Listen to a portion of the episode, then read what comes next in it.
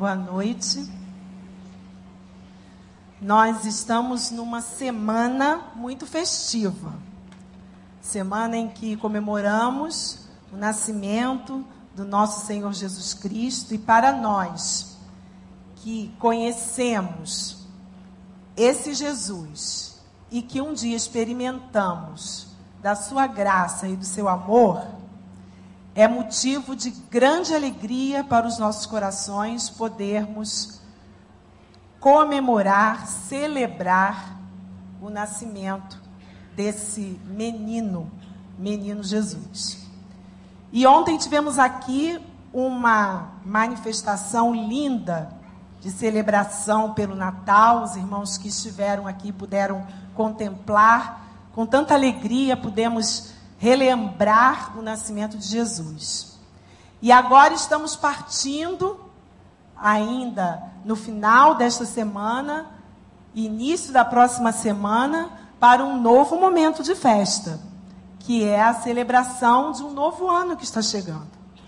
E nós, com certeza, temos, apesar das lutas, das dificuldades da nossa vida, muito a agradecer ao Senhor por tantas bênçãos que, mesmo não sendo merecedores de nenhuma delas, Ele, pela sua graça, pela sua misericórdia, derramou sobre as nossas vidas, sobre a vida das nossas famílias.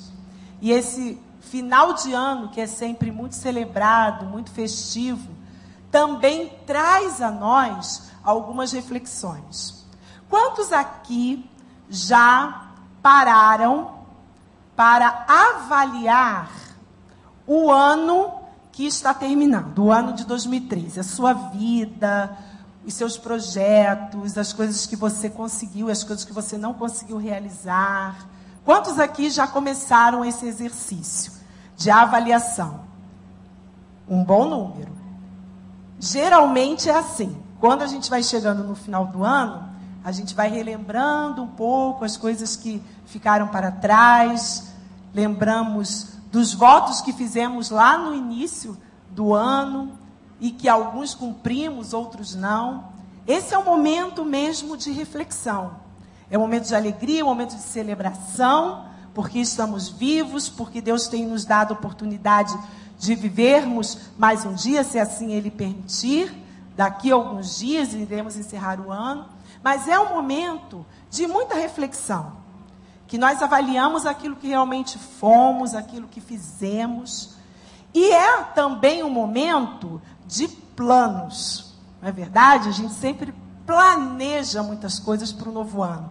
Parece que algo muda na atmosfera da nossa vida, no nosso entorno, e nós começamos então a pensar naquilo que será o novo ano que está para surgir.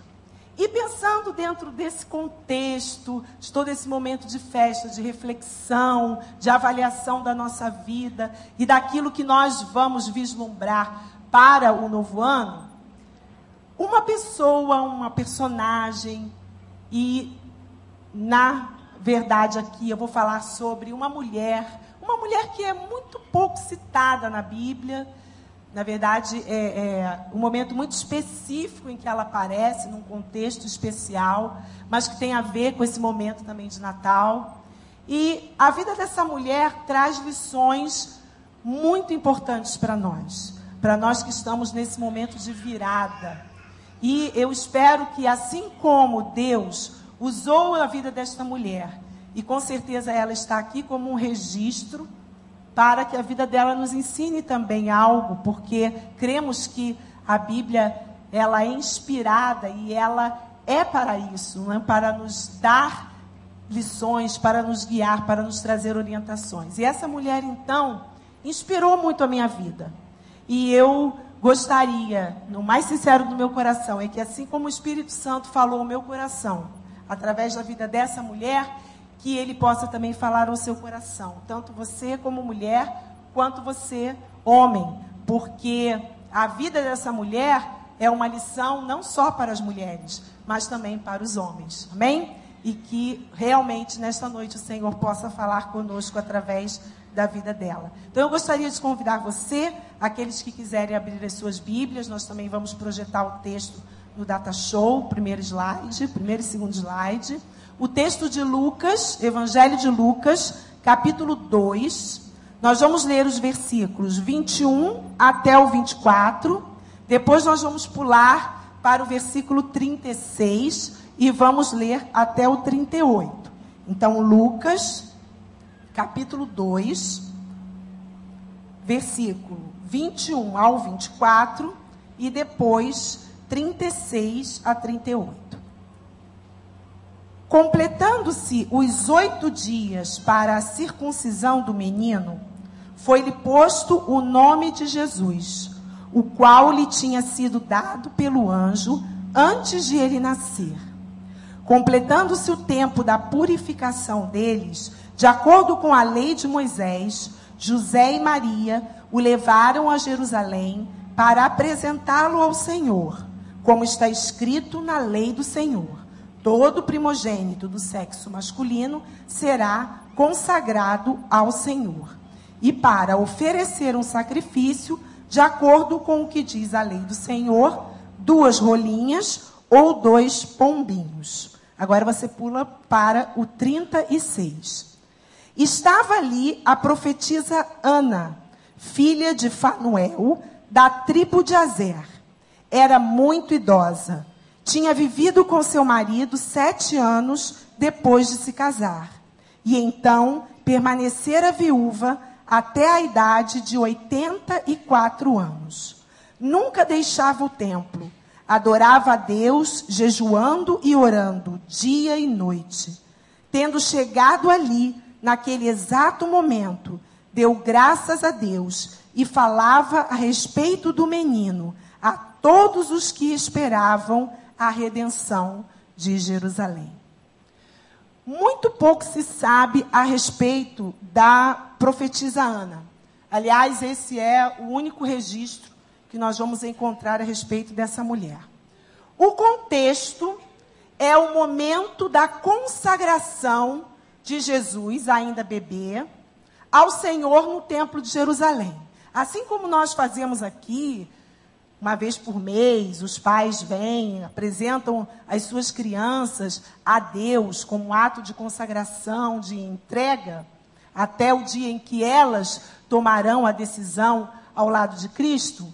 Nós fazemos esse ato repetindo um ato bíblico que era justamente essa tradição de se levar a criança, ainda menino ou menina, e apresentar ao Senhor, consagrando então esse, no caso aqui, o menino para o Senhor. O nome Ana significa cheia de graça. Veja que nome altamente sugestivo. Então, você que se chama Ana, saiba que você é cheia de graça. E o que é a graça? A graça é um favor imerecido. E como nós, quando contemplamos a graça, nos alegramos por sabermos que temos esse favor de Deus sobre a nossa vida. A palavra de Deus também diz, pode passar o próximo slide, e nós vamos ver algumas informações muito importantes sobre a vida de Ana, já que pouco se fala sobre ela. Primeiro, que ela era filha de um homem chamado Fanuel. Talvez isso pouco importe para você, pouco importa para mim, mas na Bíblia isso era muito importante, ainda mais se tratando de uma mulher. Né? A paternidade, dizer da sua genealogia, de onde ela vinha. Fanuel era de uma tribo, o povo de Israel era dividido em 12 tribos, e Ana vinha então de uma tribo, a tribo de Azer, e Azer era uma das dez tribos que se perderam em Israel. Pouquíssimas pessoas restaram dessa tribo, mas parece que alguns membros dessa tribo sobreviveram e conservaram a sua genealogia ao longo do tempo. A Bíblia também vai dizer que Ana era uma mulher já de idade avançada, ou seja, era uma mulher idosa. Uma outra característica de Ana é que ela era viúva.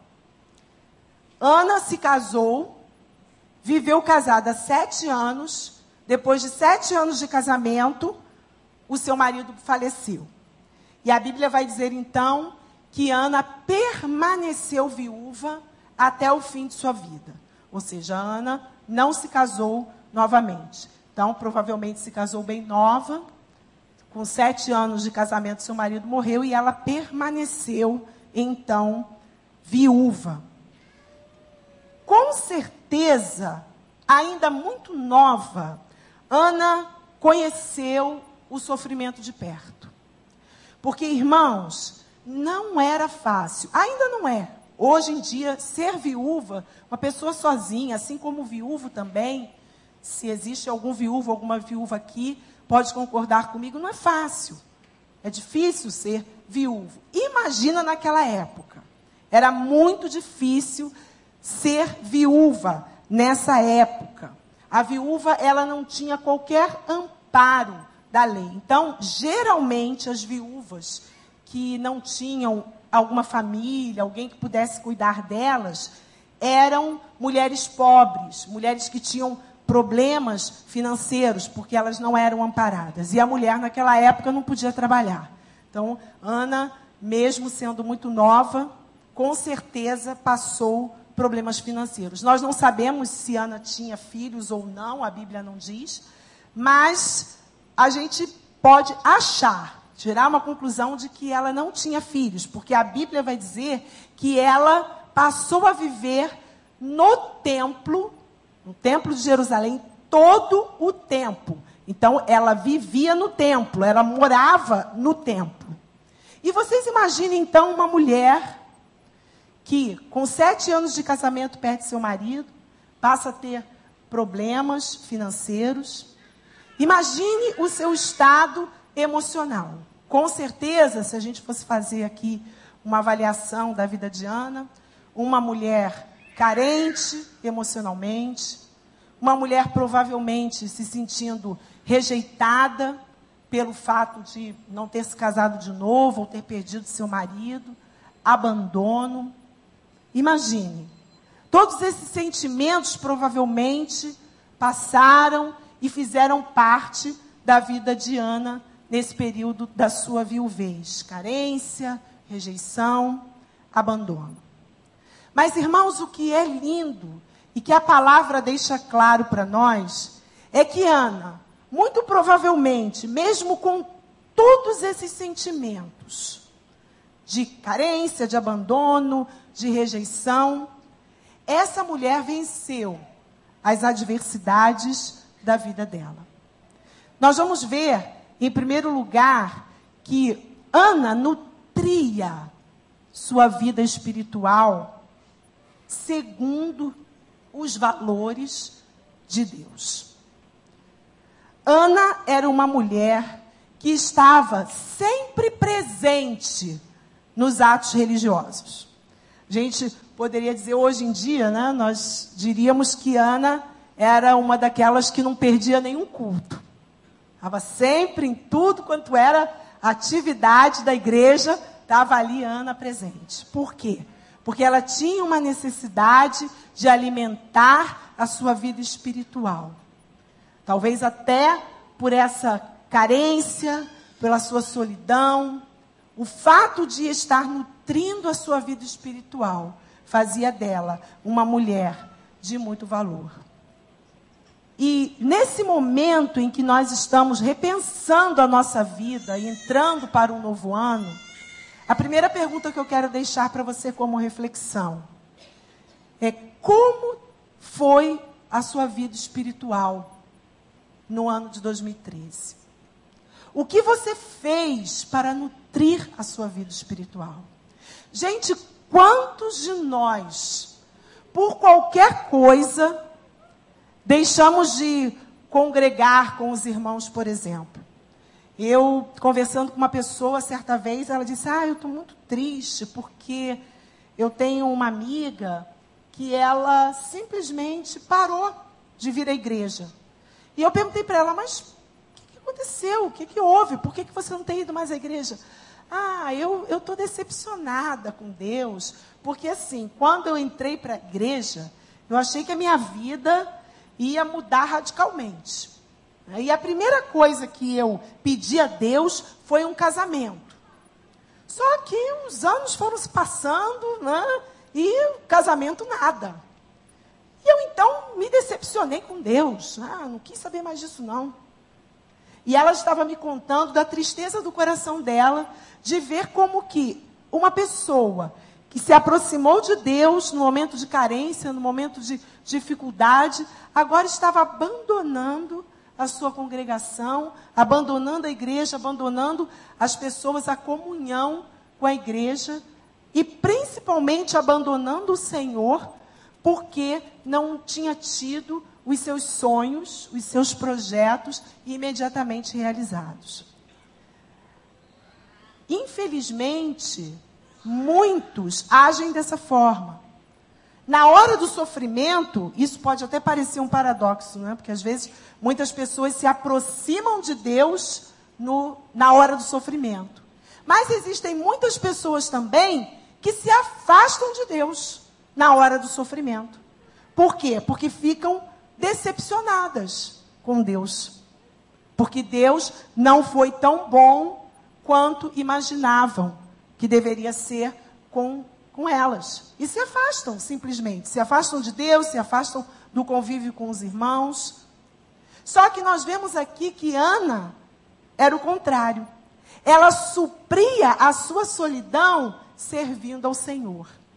Então era uma forma que ela tinha até de agradecer a Deus por tudo aquilo que Deus, porque na verdade era Deus quem a sustentava. Era uma viúva, era uma mulher num tempo difícil, de muita discriminação, de abandono, de rejeição.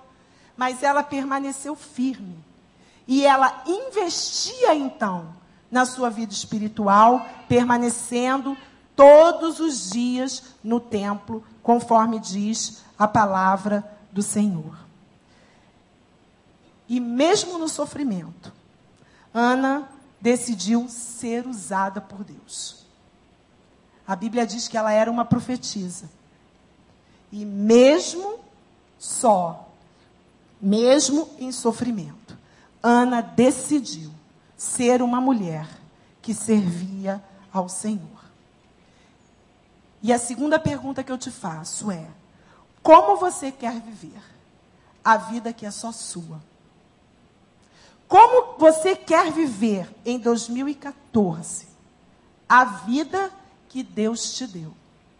Mesmo com todas as dificuldades, mesmo nem todos os seus sonhos ainda realizados, frustrações, mesmo você se sentindo só, abandonado ou abandonada por quem você mais amava, como você deseja viver?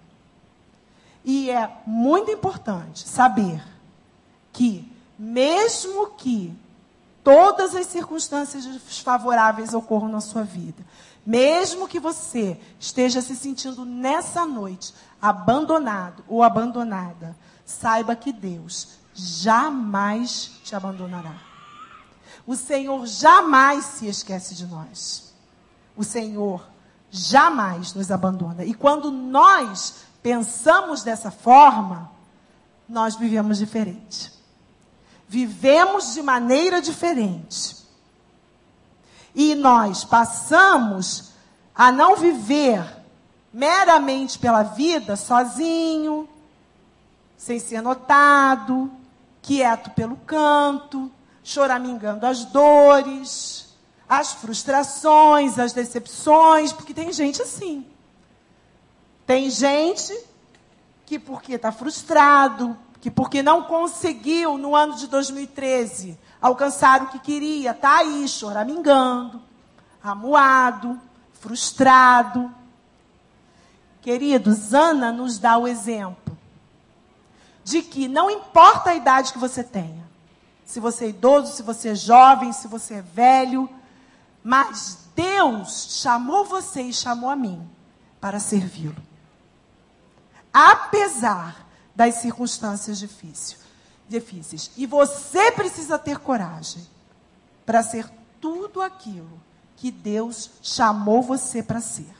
Independentemente das circunstâncias, aprender a servir a Deus e saber que servir a Deus é servir aos outros.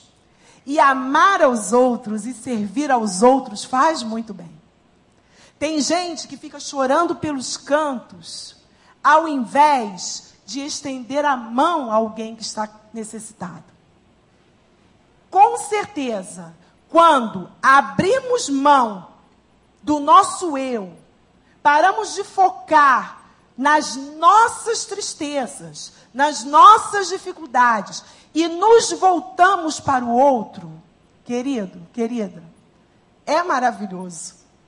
Porque é como se uma alegria enchesse o nosso coração, algo que não vem de nós mesmos, algo que é, é, não está nas circunstâncias, mas algo que vem de Deus. E você poder contemplar o sorriso de uma criança, você poder contemplar alguém que está carente, necessitado, e você pode abrir mão das suas decepções, das suas carências, das suas necessidades e focar o outro e servir ao outro.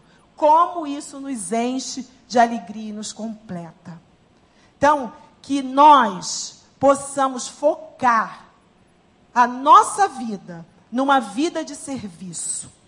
E mesmo com as circunstâncias difíceis, mesmo com os problemas, mesmo com tudo aquilo que tenta nos puxar para trás, que nós possamos realmente servir a Deus, mirar no Senhor, olhar para o próximo, tirar o foco da nossa vida dos nossos problemas. Não que nós não vamos tratá-los, não que nós não vamos levá-los diante do Senhor, mas tirar o foco, entende? E voltar-se para aquilo que realmente Deus espera de nós, que é amá-lo, servi-lo e cuidar daquele que está ao nosso lado. Porque quando nós ficamos focados em nós mesmos, simplesmente nós não temos condições, como se nós ficássemos cegos diante da necessidade que está à nossa volta.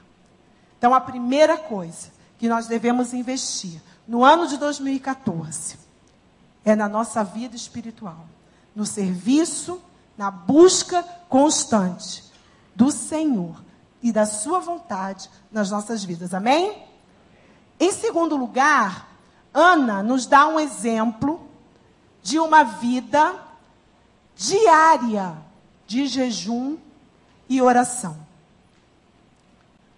Oração e jejum constantes indicam uma vida disciplinada. Dia após dia, a palavra vai dizer que Ana renovava a sua mente e o seu interior por meio da oração acompanhada de jejum. Paulo, apóstolo Paulo, na segunda carta aos Coríntios, no capítulo 4, verso 16, ele vai dizer que o nosso homem exterior se deteriora a cada dia. Né? E a gente pode ver isso com o passar dos anos. Aquela ruguinha que você não tinha quando você era mais nova, agora você já tem. Ah, então você já tem que ter um cuidado maior. Então você se olha no espelho e você já vai vendo as transformações. E Paulo já dizia isso. O nosso homem exterior vai se deteriorando. Contudo, o homem interior vai se, quem sabe? Vai se renovando a cada dia, de dia em dia. E queridos, a oração faz isso. A nossa vida de intimidade com o Senhor, de oração, de jejum, faz isso. Mesmo que o nosso homem exterior, mesmo que a nossa aparência esteja se deteriorando, o nosso homem interior, alimentado pelo relacionamento com o Senhor, através de uma vida diária de oração e jejum, vai se renovando a cada dia. A oração é uma das coisas mais importantes que nós podemos fazer na vida. Não deixe de orar. Não deixe de orar porque essa comunhão diária, contínua, fiel com Deus, é a fonte da nossa força. É a fonte da força. E assim como essa força possibilitou Ana a permanecer na presença de Deus, porque Ana poderia ter desistido. Diante das lutas, diante das dificuldades, ela poderia ter desistido, mas não. Ela permaneceu firme. Por quê? Porque era uma mulher que se dedicava à oração e ao jejum. Na intimidade, no relacionamento com o Senhor. Eu não sei como foi a sua intimidade com o Senhor no ano de 2013. Eu sei da minha. E posso dizer que em 2014 eu preciso melhorar muito a minha vida de oração, a prática do jejum. E você? Como você quer entrar 2014?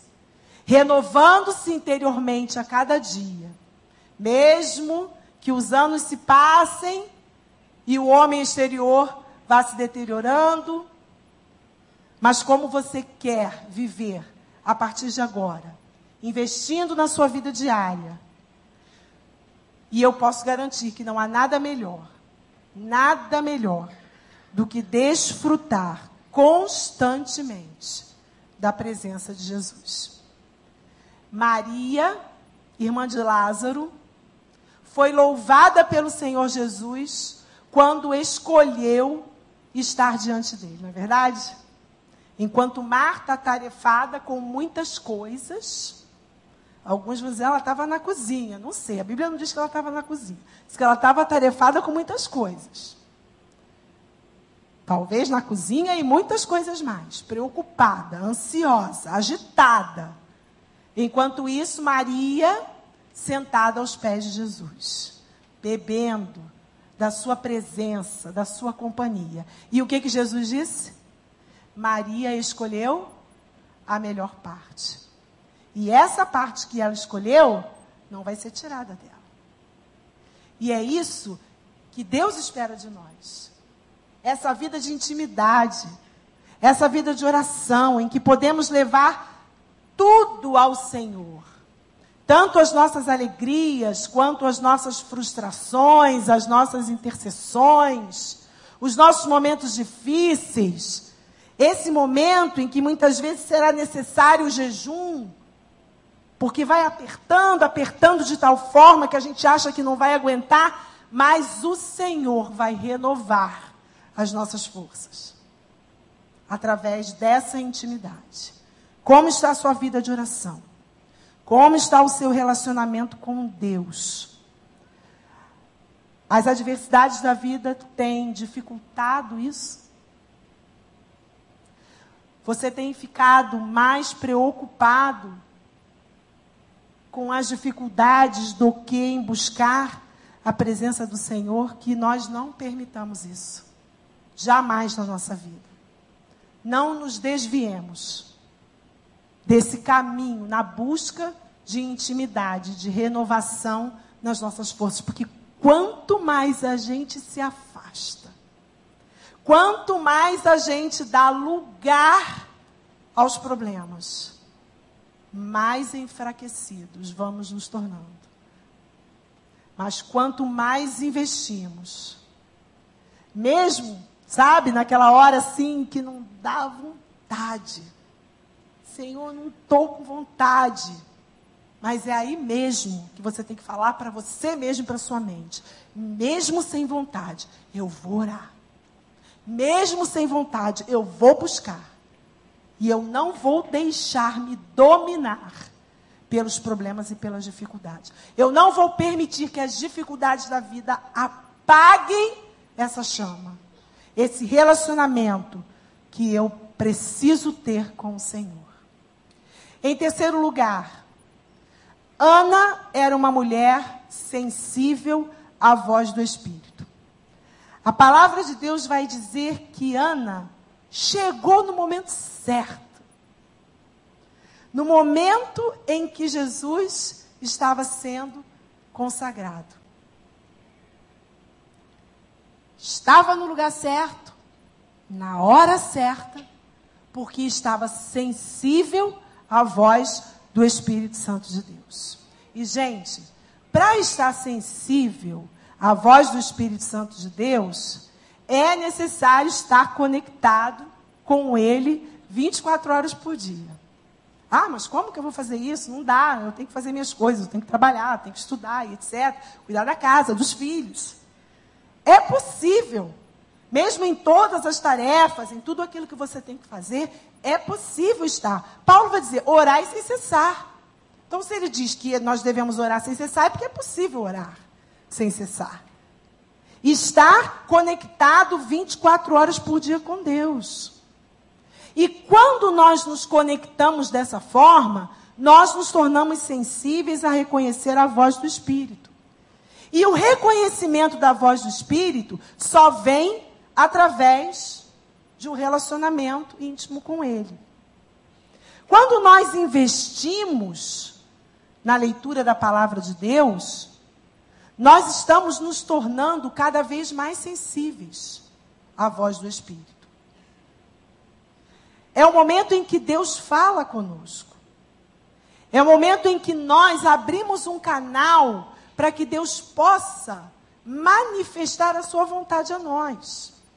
E quanto mais eu busco isso, mais eu me conecto, mais sensibilidade eu vou ter. E aprender a discernir a voz do Espírito e a voz que não é do Espírito. A voz que vem ou da minha própria consciência ou a voz do inferno.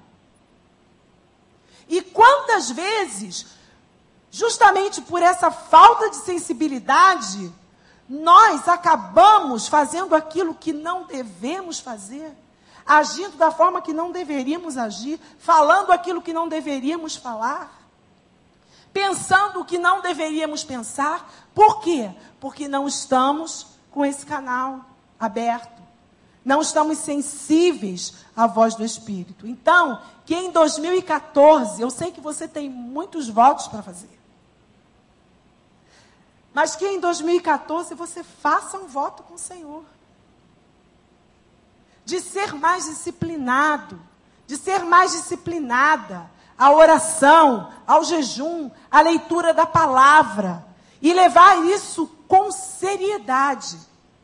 E você vai ver as mudanças. As mudanças que vão ocorrer.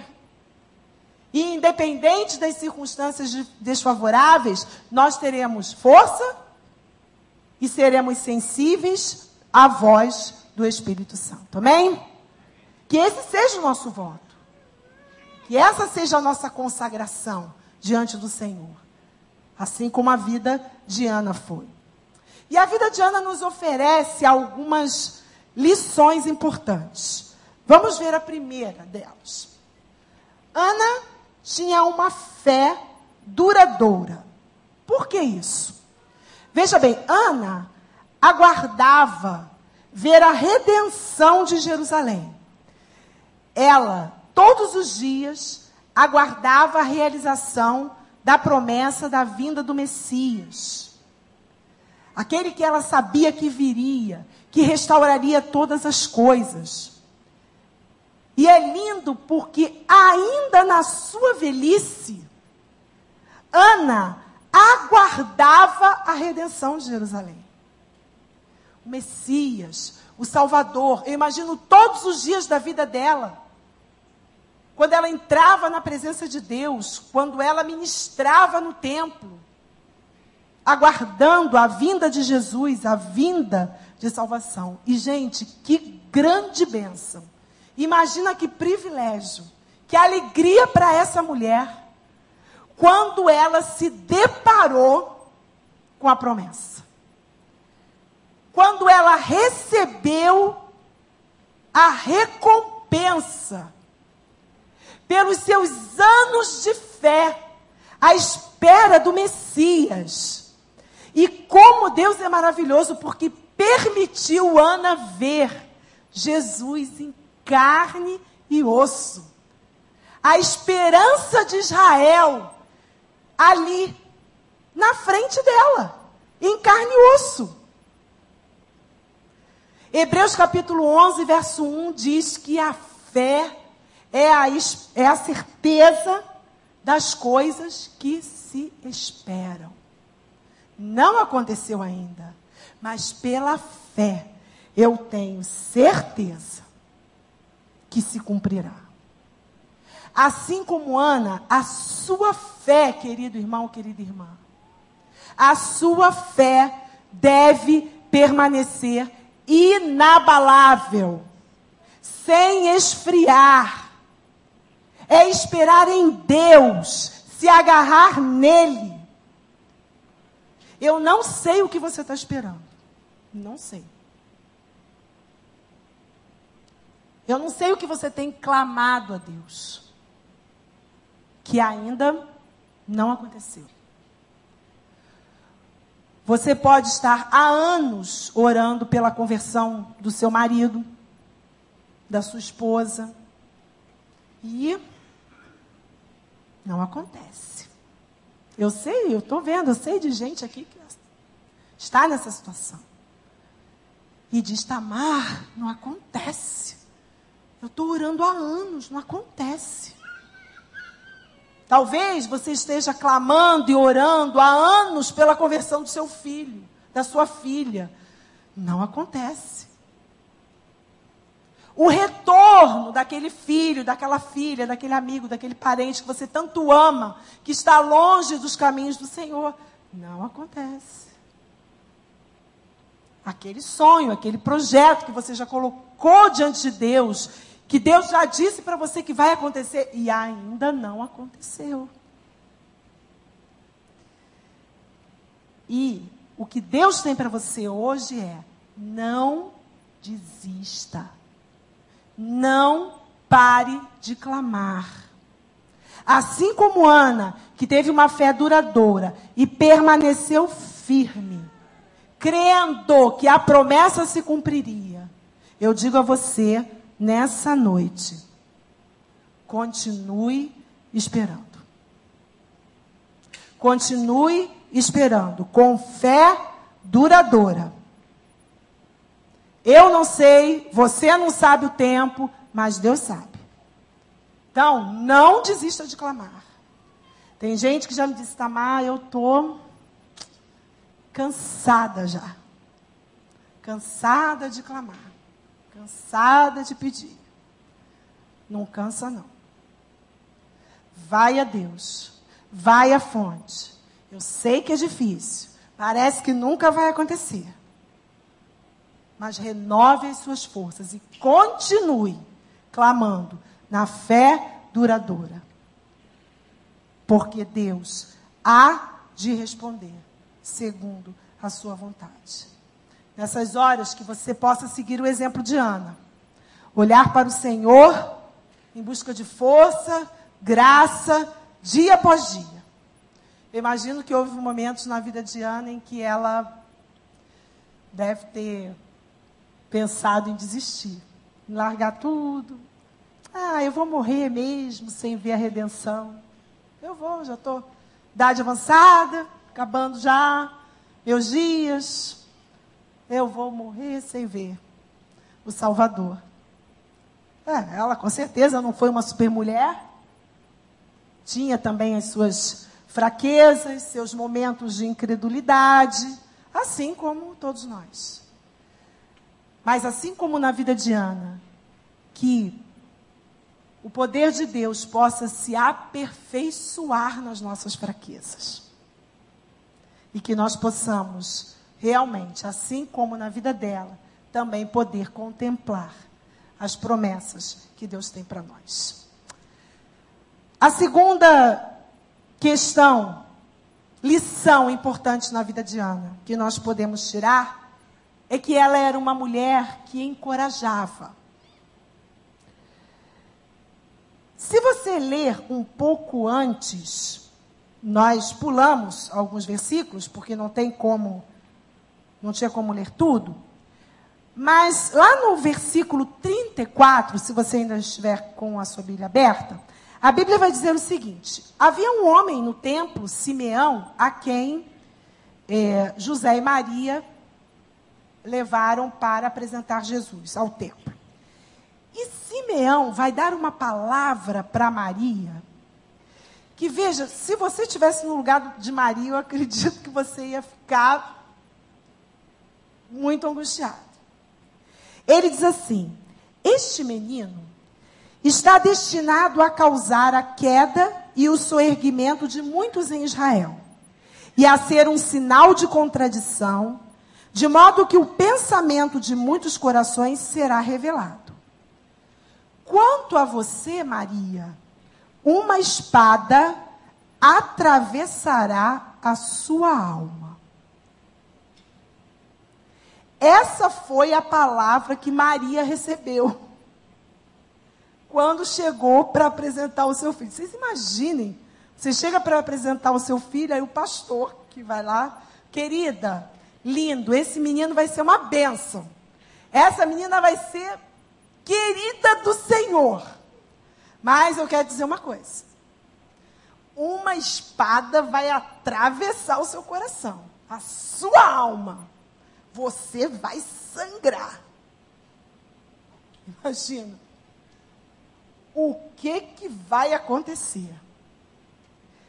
Imagina a angústia, imagina o susto, imagina que Maria deve ter ficado sem ar ali naquele momento, travada. Né? Mas vejam que Ana, quando se aproximou, o que, que ela fez? Ela deu uma palavra de encorajamento. Ela disse assim, verso 38 tendo chegado ali, naquele exato momento, deu graças a Deus e falava a respeito do menino a todos os que esperavam a redenção de Jerusalém. Ela deu graças a Deus diante de Maria, diante de José, por aquele menino, entendendo como bênção, como graça. Ana era uma mulher que encorajava, e com certeza, aquelas palavras ali naquele momento foram como bálsamo para a vida de Maria, sabendo que o seu filho seria abençoado, uma bênção para aqueles que se aproximassem dele. Naquele momento ela pôde acalmar a aflição de Maria. Ana não se tornou uma mulher amargurada por causa dos problemas da vida. Ela podia ter pensado assim: ah, para que, que eu vou ajudar? Eu também sofro. Ah, por que, que você não pode sofrer? Eu também sofro. Eu tenho problema. Qual o problema se os outros sofrerem também? É, tudo isso aí mesmo, a vida de sofrimento, vida de amargura. Mas não. Ana permitiu-se ser curada por Deus. E olha, eu digo a você que é muito melhor deixar Deus curar você, agir em você, do que passar uma vida inteira com a amargura do passado. É muito melhor ser curado porque quando nós somos curados, Deus nos usa para curar, para animar, para encorajar, revigorar outras pessoas que estão abatidas, que tenham passado muitas vezes pelos mesmos problemas que você ou não. Porque quando experimentamos a cura de Deus, não há como não levar isso a outros. E você se torna então um homem, uma mulher de encorajamento. E no momento certo, aqueles que estão desanimados, que Deus colocar no seu caminho, vão poder contemplar a face de Deus através da sua vida. E isso é um dom. Isso é um dom divino. É um presente de Deus. E Deus quer nos ver curados, para que nós possamos também ser canal de bênção e de cura de Deus na vida de outras pessoas. Então, seja um exemplo. Daqui para frente, Se você ainda não é, se você já é, continue sendo. Não, não desiste, não. não. E se você não é ainda, seja um exemplo. Seja um exemplo de alguém que vive na confiança, alguém que demonstra confiança, alguém que se recupera das derrotas, não importa o quão difícil elas sejam, mas que você cai, mas levanta. Derrotas que podem ser muitas vezes frequentes, mas que você pegue as suas experiências amargas, pegue as suas dificuldades e faça com que elas possam moldar o seu caráter, a sua vida, de tal forma que a sua fé seja fortalecida, a fim de que você seja bênção na vida de outras pessoas. Porque nada acontece na nossa vida por acaso, Deus está no controle. E Ele quer moldar você, Ele quer moldar seu caráter. Ele quer fazer de você bênção na vida de quem está sofrendo. E por último, Ana era uma mulher cheia de gratidão e que proclamava as boas novas. A palavra diz que Ana dava graças a Deus e falava a respeito do menino a todos os que esperavam a redenção de Jerusalém. Está pensando que era só ela? Não. Jerusalém aguardava o cumprimento da promessa. E Ana então vai ser essa porta-voz. Imaginem só. Né? Contemplar o menino Jesus. A promessa se cumprir, não tinha como ficar calada.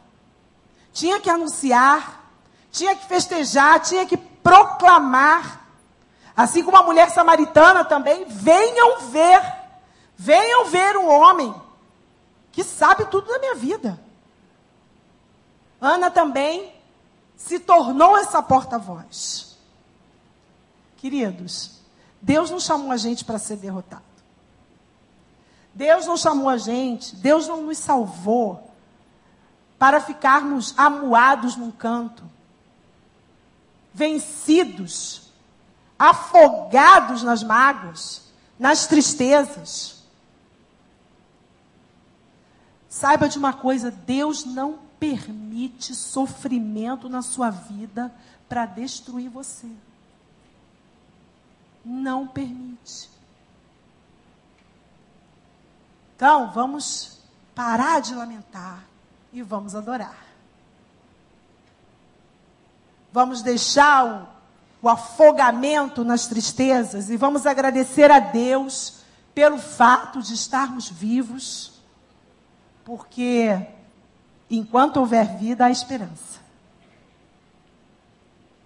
Enquanto houver vida, há esperança. E Ana vivia dessa forma, cheia de esperança, que um dia ela veria a redenção.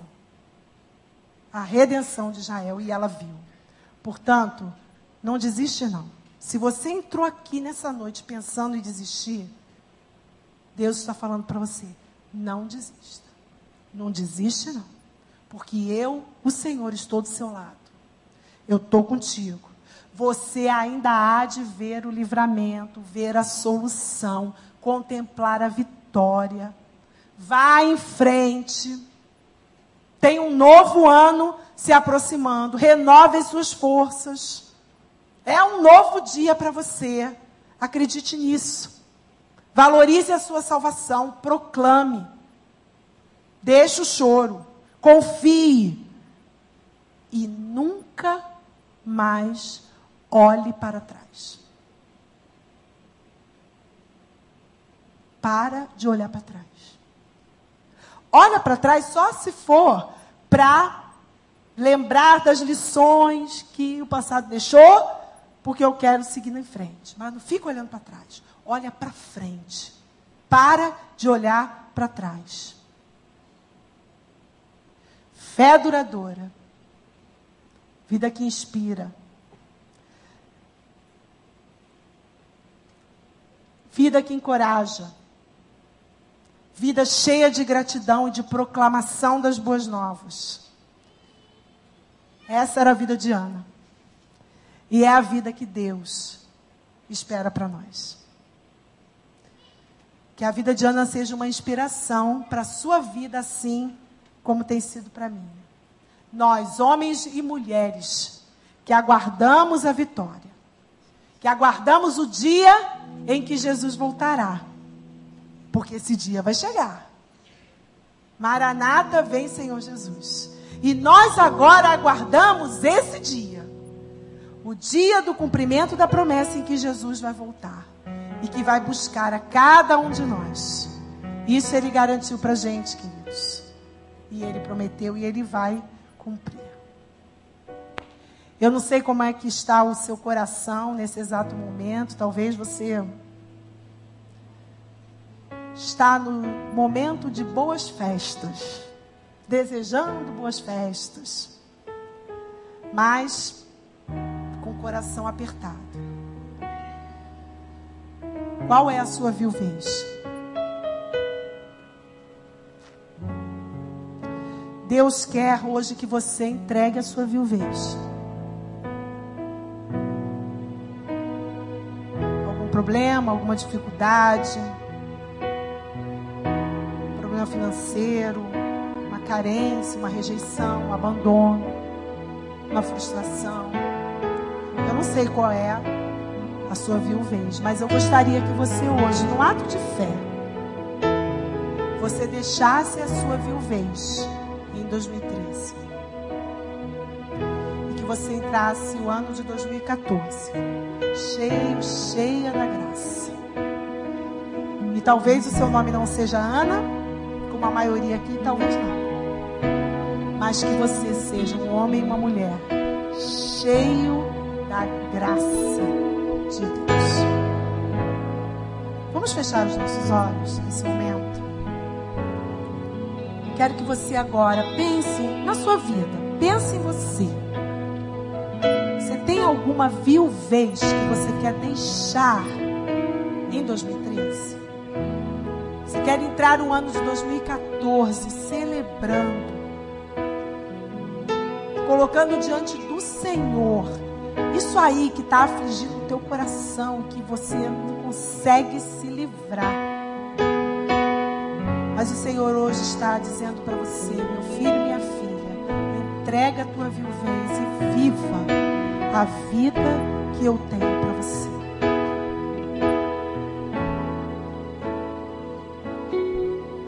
Vou pedir aos pastores que venham até aqui. Vamos orar. Meus irmãos, que palavra maravilhosa. Uma palavra bíblica profunda com tantas lições. Que falou para todos nós. Na vida desta mulher, dessa profetisa chamada Ana, uma mulher usada por Deus, uma mulher que tinha um coração cheio de ações de graças, uma mulher que proclamava, uma mulher que, apesar da sua dificuldade, foi uma mulher que viveu para adoração. Que nós levemos este exemplo no coração, desta grande palavra. Devia estar a igreja toda aqui, toda, para ouvi-la. Mas nós vamos agora clamar pela vida dessas pessoas que vieram à frente Deus conhece o coração de cada uma. Eu queria pedir a você que estendesse sua mão para cá. Você que está na internet assistindo esse culto, Deus abençoe a sua vida, sua família. Que esta seja também a hora da sua decisão. Pai, nós queremos te agradecer esta noite, esse momento de celebração, Senhor. Estamos aqui em oração, em louvor e porque a tua palavra veio ao encontro das nossas necessidades. Obrigado pelo exemplo de Ana, profetisa, mulher do Senhor, mulher, ó Deus, exemplo para nós hoje, que vivia no templo em adoração, numa vida de jejum, clamando ao Senhor em todo o tempo. Deus, muito obrigado pelo exemplo desta mulher. E agora, Deus, eu te suplico, nós suplicamos pela vida dos meus irmãos e irmãs que vieram à frente. Tu sabes qual é a viuvez, qual é a dor, qual é a dificuldade que estão passando. Nós suplicamos em nome de Jesus que o Senhor as trate, que o Senhor possa curar de toda dor, enxugar dos olhos as lágrimas. E Pai, dá uma nova motivação a essas pessoas em nome de Jesus. Pai, faz deste momento um momento novo, nos dias derradeiros deste ano de 2013, que esta tenha sido a hora da decisão, da virada, da mudança. Nós colocamos essas vidas no teu altar e clamamos sobre elas e pedimos por todos nós, ajuda-nos, Senhor. Ajuda-nos em nome de Jesus. E todo o povo do Senhor que diga amém. Amém, gente.